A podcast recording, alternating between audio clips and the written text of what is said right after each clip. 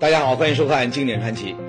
啊，前些年呢，有部叫《越狱》的美剧啊，那是特别的火啊。里面的男主角呢，那更是被咱们中国的粉丝亲切的称为“米帅”，啊，就是图片里的这位。您瞧他这一身的纹身，酷吧？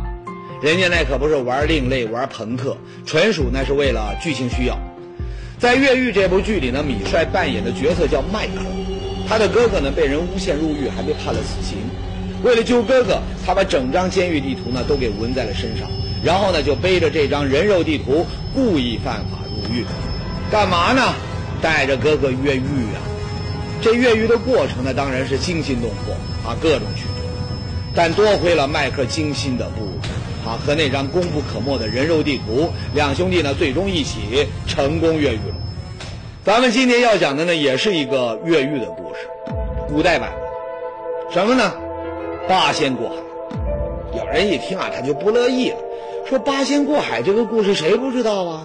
这故事明明讲的是八仙呐，在从这渤海去蓬莱仙山的时候，他不用舟船，各显神通，他渡过渤海，导致呢惹怒了龙王，然后呢在渤海之上，八仙和这龙王斗法什么的。这个神话故事，咱们多少人呢都是听着他长大的，你把他跟这越狱扯上关系，这不是纯属瞎扯？他们之间有半毛钱关系吗？哎，您还别不信，红宇手里面那可是有证据的啊！至于什么证据，您耐心听完今天的故事就知道了。这个故事呢，呃，先要从八仙之首吕洞宾说起。这吕洞宾他到底长什么样子啊？那没人知道。他可以是这样，是这样，也可以是这样。但是呢，他不管哪样，在咱们的心目中啊。吕洞宾他就是仙风道骨、超凡脱俗啊！可实际上，吕洞宾的形象跟您想象的那可大不一样。因为吕洞宾的原型，他其实是个被赐配的囚犯，名叫吕岩。您说这囚犯，他潇洒得起来吗？您看，真实的吕岩，披头散发，神色憔悴，身上带着重重的镣铐，每一步呢都走得格外沉重。对着家乡的方向，他磕了几个响头，他就被两个官差押解着走向发配地。啊，这是真的假的呀？玉树临风的吕洞宾，原型竟然是这么落魄。没错，沦为阶下囚的吕岩看上去确实很糟糕，但他从前呐，那也是风光过的。二十多岁的时候，吕岩他就中了状元，可以说是天生聪明啊，仕途得意。不仅如此。他的家庭生活呢也挺幸福的，娶妻生子他一样都没落下。可惜啊，好日子不长，没过多久就有人看不惯吕岩那春风得意的样子，设计诬陷了他，搞得他被抄家充军，妻离子散。这有点像是《水浒传》里的林冲。林冲当时呢也是得罪了高衙内，他结果呢被人陷害，发配充军，连老婆呢也被高衙内呢给一箭捅死了。林冲忍无可忍，最终呢被逼上梁山反了。但怎么说呢？林冲自己他就一身的好武艺，是八十万禁军总教的，又有鲁智深这个梁山好友，反也反得有底气呀。而对于吕岩来说呀，他既没有绿林好友，又是一个文弱书生，当然那只有束手就擒的了。那么关老爷当场就拍案判决，把吕岩给赐配去了沙门岛。这才有了一开始吕洞宾那落魄的形象。好，咱们接着说吕岩去到沙门岛的遭遇。那沙门岛是个什么样子的地方呢？喏，就是这个地方，如今呢叫庙岛，是长山列岛其中的一个岛屿。它四周被海水环抱，环境优美。看到这儿呢，估计有的朋友就想了：哎呦，这哪是发配呀？明摆着那就是去度假休闲的呀！哎。以咱们现在的眼光来看呢，这儿的确是一个绝佳的旅游胜地，连宏宇呢都恨不得天天能待在这里休长假。不过呢，您要知道，当时那可是在一千多年前的北宋，可没有人愿意待在这沙门岛上。长岛这个庙岛呢，在宋宋朝的时间叫沙门岛，也叫沙门寨，是一个军事要地。那么也可以讲呢。是一个流放犯人的地方。据这个登州史志记载呢，宋朝建隆三年的时候，说呢，所内外军有不律者，配沙门岛。说白了，这沙门岛它就是一个朝廷专门用来流放犯人的海上监狱。据《登州府志》记载，这个监狱呢设立于宋庆历二年，啊，也就是公元一零四二年。设立之后呢，有好几个家喻户晓的大人物都被赐配到那里，比如说《水浒传》里大名府的大财主玉麒麟卢俊义，他那会儿呢遭到无辜陷害，就被押解赐配到了沙门岛。还有杨家将里的大将焦赞，也是发配沙门岛的一个囚犯。后来呢，逃出来投奔杨家，建立了很大的功业。当然了，这些人都算是小儿科了，毕竟他们再怎么出名，那还是个凡人。咱们故事中的吕岩，自打充军沙门岛之后，居然有幸得道升仙，变身吕洞宾了。这究竟是怎么一回事先来说说吕岩登上沙门岛的心情。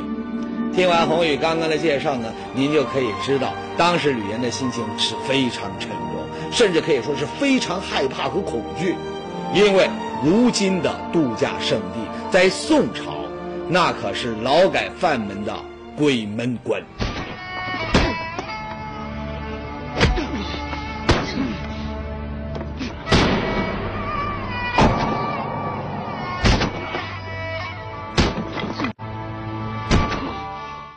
再给大家普及一下宋朝的刑罚情况。在宋朝，监狱呢它不叫监狱，叫牢城营。牢城营这个词儿呢，您可能有点熟。啊，当年武松从山东东平发配河南孟州，他就是被安置进孟州牢城营的。其实呢，山东东平呢也有牢城营，但是呢，武松杀了人，犯的罪呢比较重，所以呢，必须把他从老家山东弄到河南孟州，啊，也就是离他家乡比较远的地方去劳改。那像吕岩呢，他本来是山东蓬莱人，但却没在蓬莱本地坐牢，那您说他能不被吓个半死？那这说明呢，他的罪也不轻啊。但实际上，“不轻”这个形容词啊，太没分量。准确的来说呢，吕岩在当时那绝对是一个重重重刑犯。怎么说呢？是这样的，宋朝政府设置了很多劳改营，分别用来安置犯罪程度不同的。劳改犯，哎，《宋史刑法志》里呢是这么说的：配立重者沙门岛寨，其次零点，其次三千里至林州。意思就是说呀，如果您犯的罪比较轻，那就把您呐给送到离家乡比较近的这个劳改营去劳改；如果你犯的这个罪比较重，那就把你送到离家乡比较远的劳改营去劳改。那如果你犯的罪很重，那就把你送到海南和广东两个省份的劳改营，而那些犯罪尤其重、差一点就要判死刑的犯人，那就送到沙门岛去。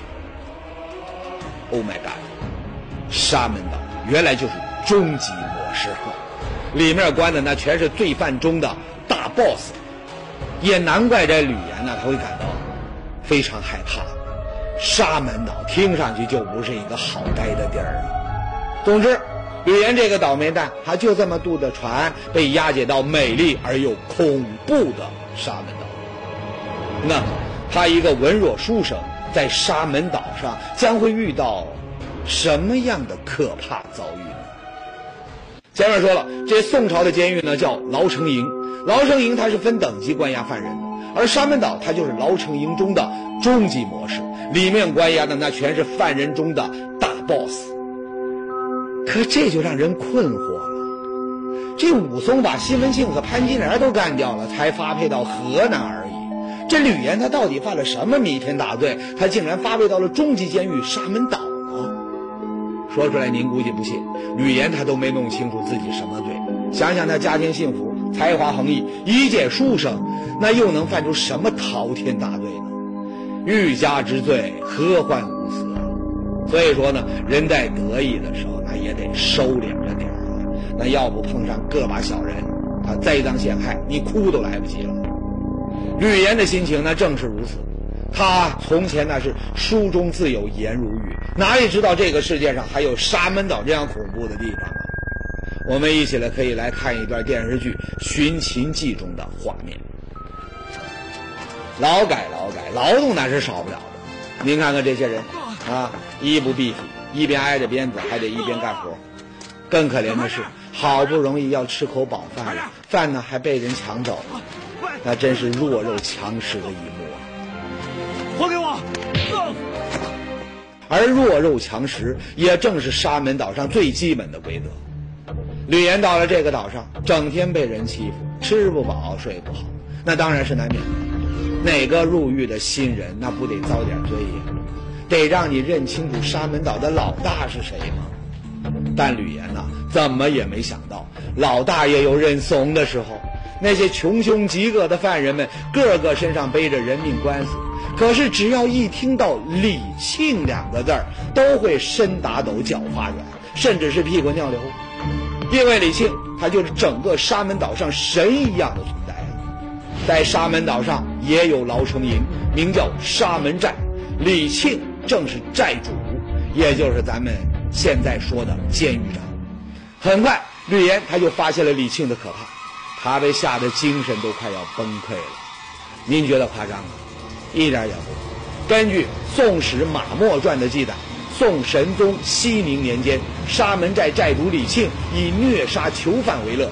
此人在沙门岛做了两年监狱长，前后呢却杀了七百个劳改犯，差不多一天杀一个。有人提出疑问了。说监狱长那真的可以随意处置犯人，甚至要了犯人的命吗？这些犯人那都是发配到这儿的，他他并不是被判了死刑。李庆把他们杀了，就不怕上面的人追究吗？实际情况就是，还真没人追究，因为被发配到沙门岛的人，不管是经济犯、政治犯还是杀人犯，那都是家财散尽、后台倒光、没人搭理的人。尤其这个岛，它还是个独立的小岛。进出都是李庆一个人说了算。那么这些犯人呢，不论生老病死，消息都很难传到岛外。您说吕岩能不怕的要崩溃吗？李庆要他的小命，那简直比捏死一只蚂蚁更容易。哎，都说人求生的欲望能够激起无穷的潜能，这话呢一点不假。吕岩他不想死啊。可是呢，在李庆的魔爪下，阎王随时都有可能来勾夺他的小命，那怎么办呢？俗话说得好，知己知彼，百战百胜。吕岩决定要把李庆的研究清楚了，这样呢，他才可以对症下药，保住自己的性命。哎，他研究了半天，还真让他发现了李庆残暴的根本原因，什么呢？缺粮。沙门岛上总共才八十多户人家，他们养活自己呢才刚刚好，哪里养得了那些多出来的犯人呢？而且呢，朝廷啊每月每年不断的往沙门岛呢发配犯人，犯人是越来越多，粮食的数量呢却是固定的，这当然会导致很多犯人饿肚子。那么犯人饿了肚子，那就会闹事儿。李庆呢，身为债主，那自然不好管理，但是。在沙门岛上，他解决不了粮食严重匮乏的问题，他于是就走向了另外一个极端——杀人。这个沙门岛寨主李庆呢，因为这个钱粮运不到他的配军又多，犯人又多，怎么办呢？他就开始呢，成批的有组织的杀人，也就是把那些老幼病残呢，晚上秘密的扔到海里去。我采取一种偷谋，晚上呢，把它抛到大海里去，你身上。用麻袋装起来，拴上石头，抛到大海里去。对呀，他对呀，他那个，你看我们在这，就是六几年整地的时候，满山挖出万古，要么就扔到海里，要么就埋在山上。总之，这个李靖他是杀人无数。不过呢，专家也说了，李姓并非逢人就杀，他主要杀的是一些老弱病残、没有什么劳动力的人。但在沙门岛上有一个特殊的情况。不仅缺粮缺衣，而且呢无医无药，生存的环境呢可以说是非常严酷。再加上押送到这儿的犯人呢，大部分是生活在内陆的，对海边潮热的天气呢难以适应，因此就算是年轻力壮的健康人到了沙门岛，也很容易染上各种疾病，然后呢变成李庆眼中没有生存价值的老弱病残。吕岩告诉自己，绝不能生病。恰好。一连好几个月，朝廷押送来的犯人呢，都身体倍儿棒，吃嘛嘛香，都不生病。可没想到，更残酷的事情出现了。正如影视剧中这一幕一样。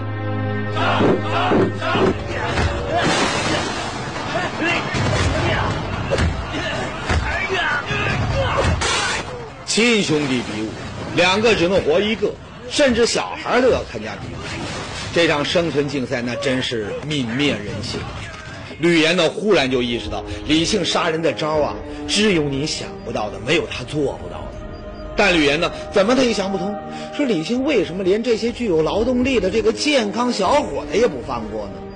很快，吕岩找到了原因，这个原因呢，让吕岩感到绝望。什么呢？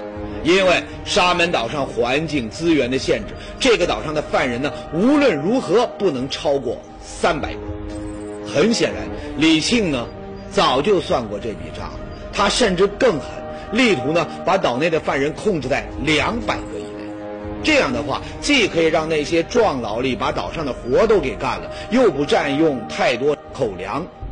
虽然在历史上关于沙门岛的记载很少，但宋朝呢有一个官员叫王举元，在公元一零五八年呢有一个奏折，记载了沙门寨犯人的严峻处境。王举元说呀。发配到沙门岛的犯人，十年约有三千人，最后活下来的只有一百八十多个。这个死亡比例呢，听起来那简直让人头皮发麻呀。吕岩知道，如果继续待在这，总有一天会被屠杀，因为新的犯人会源源不断的来，三百个人的限额却不会改变。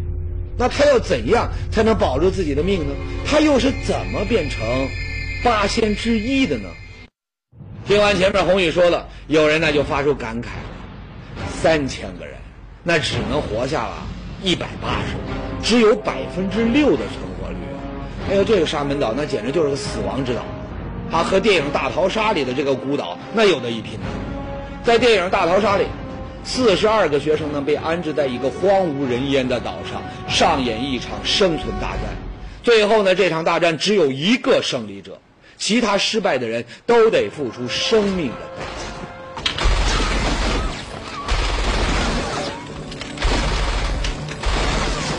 尽管大逃杀里面设定的规则是只有一个生还者，但最终的故事的结尾却有三个生还者。他们找到了逃离的窍门，成功摆脱了死亡。没错，要想活下来，就必须开动脑筋，想到逃离的办法。对于吕岩而言，他是个读书人，没有蛮力，但脑子那绝对是很灵光。从上岛的第一天起呢，吕岩他就发现情况危险，自己随时都会送命。那怎么办呢？哎，他想到了越狱。可是沙门岛四面环水，仅凭一个人的力量，你想要逃离这个死亡魔岛，那根本就是痴心妄想。俗话说得好，一根筷子容易折，十根筷子抱成团吕岩决定走出最险的一步棋，找同伙。说实话，这步棋啊真够险的。越狱这种机密大事，那知道的人越少越好。一旦泄露出去，那肯定就是小命无。吕岩他当然也知道事关重大，他不敢有半点马虎。他通过长时间的观察和了解，终于呢选定了另外六个越狱伙伴。哪六个人呢？咱们一块儿来看看。您瞧，这位。八仙之汉钟离，有一个招牌式的大肚子，原名钟离权，据说呢曾是一个将军，因为讨伐辽国失利背叛充军。八仙之曹国舅，本名曹景修，是宋仁宗的大舅。后来呢，曹皇后失宠受连累啊，他进了监狱。这位呢原名李宁阳，喜欢打抱不平，竟被宰相的家人打断一条腿后呢发配。后来有一个别名，正是八仙中的铁拐李。这位本名呢叫许坚，蓝采和呢是艺名。在勾栏里呢，他是唱杂剧，因为一场演出啊出了差错，被发配沙门岛。这位倒骑毛驴的张国老，为人疯疯癫癫，自称生于大禹的年代，已经不知道多大年岁了。结果呢，被官府呢当做妖人抓起来。这位韩湘子。本是大文学家韩愈的后人，也得罪了人，犯了事儿，被发配到了沙门岛。在这七个人里呢，汉钟离是敢作敢当，吕洞宾呢富于智谋，那么这两个人呢是越狱的主要策划人，但怎么策划呢？只能是开会呀。可这会议啊，它着实不好开，因为沙门岛的地形啊很特殊啊。这个庙岛呢，也叫凤凰岛，它很像一个凤凰呢，卧在这个大海之中。这这个庙岛上面的话，有两个烽火台，那么站在这个烽火台之上的话，可以纵观这个庙岛的全貌。哎，每一个人的一举一动都看得一清二楚。一举一动都一清二楚啊！也就是说，吕岩他们根本就找不到地方来密谋这个越狱的事儿。你只要一聚成堆儿啊，立马就会被人发现。那发现了，那就有可能要掉脑袋呀。那怎么办呢？到哪去找一个隐蔽的地方呢？哎，我告诉你们，机缘巧合，还真让吕岩他们找到了一个非常合适的地方，就是这里。这个洞呢，这个叫大顶洞，也叫叫聚仙洞。那么传说呢，是八仙呢聚会议事的地方。这个洞呢，高穹陡悬呐，你看高度呢有二十多米，宽呢有六米多，它的深度呢深有五十多公尺。这个山洞呢很隐蔽，有好几个出口。实际上它是一个山洞系列啊，因为一直传说呢八仙曾经在这里聚会，所以呢这里也被取名叫做聚仙洞。那既然找到了会议室，那当然就得赶紧干正事儿了，开会呀。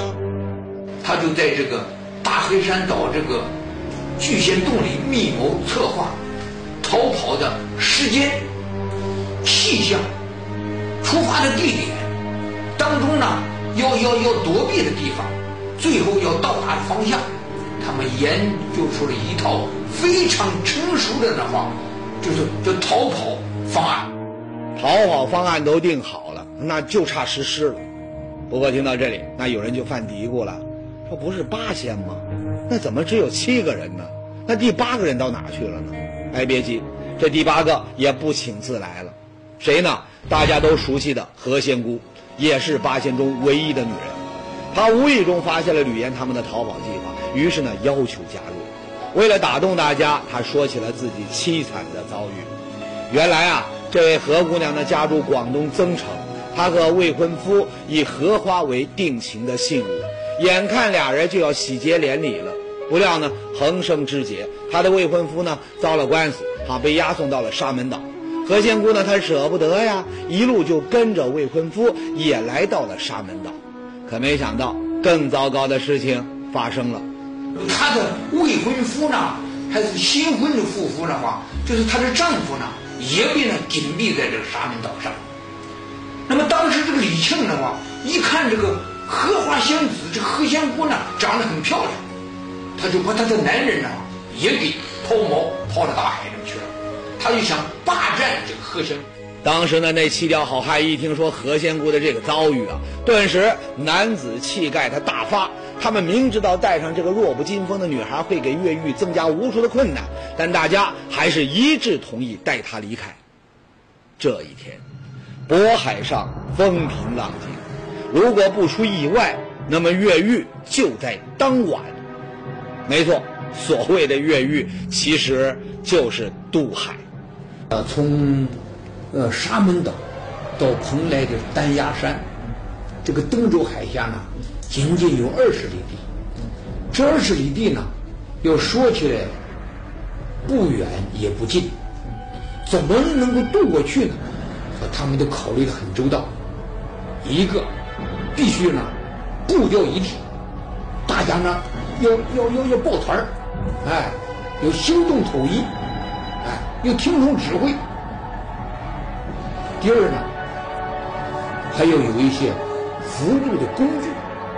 哎，比方说驴皮、木盆、木板、葫芦等等一些东西，所以呢，他们就做好了充分的准备，哎，就这样开始渡。这可能是中国历史上最独特的一次越狱行动。吕岩啊，也就是吕洞宾，他水性好，一马当先，像一条游鱼一样潜入大海。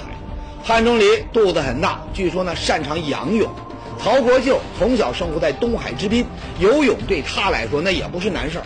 几个人随身带着葫芦、船板、木棒、驴皮等做抓手和漂浮物，所有能够帮助渡海的物件都带上。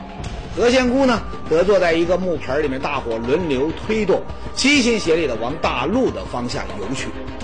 有人听到这就忍不住就想笑了：“哎呦，这些人也太狼狈了吧！跟神话故事里面所描写的八仙过海，那简直就差的那是十万八千里呀！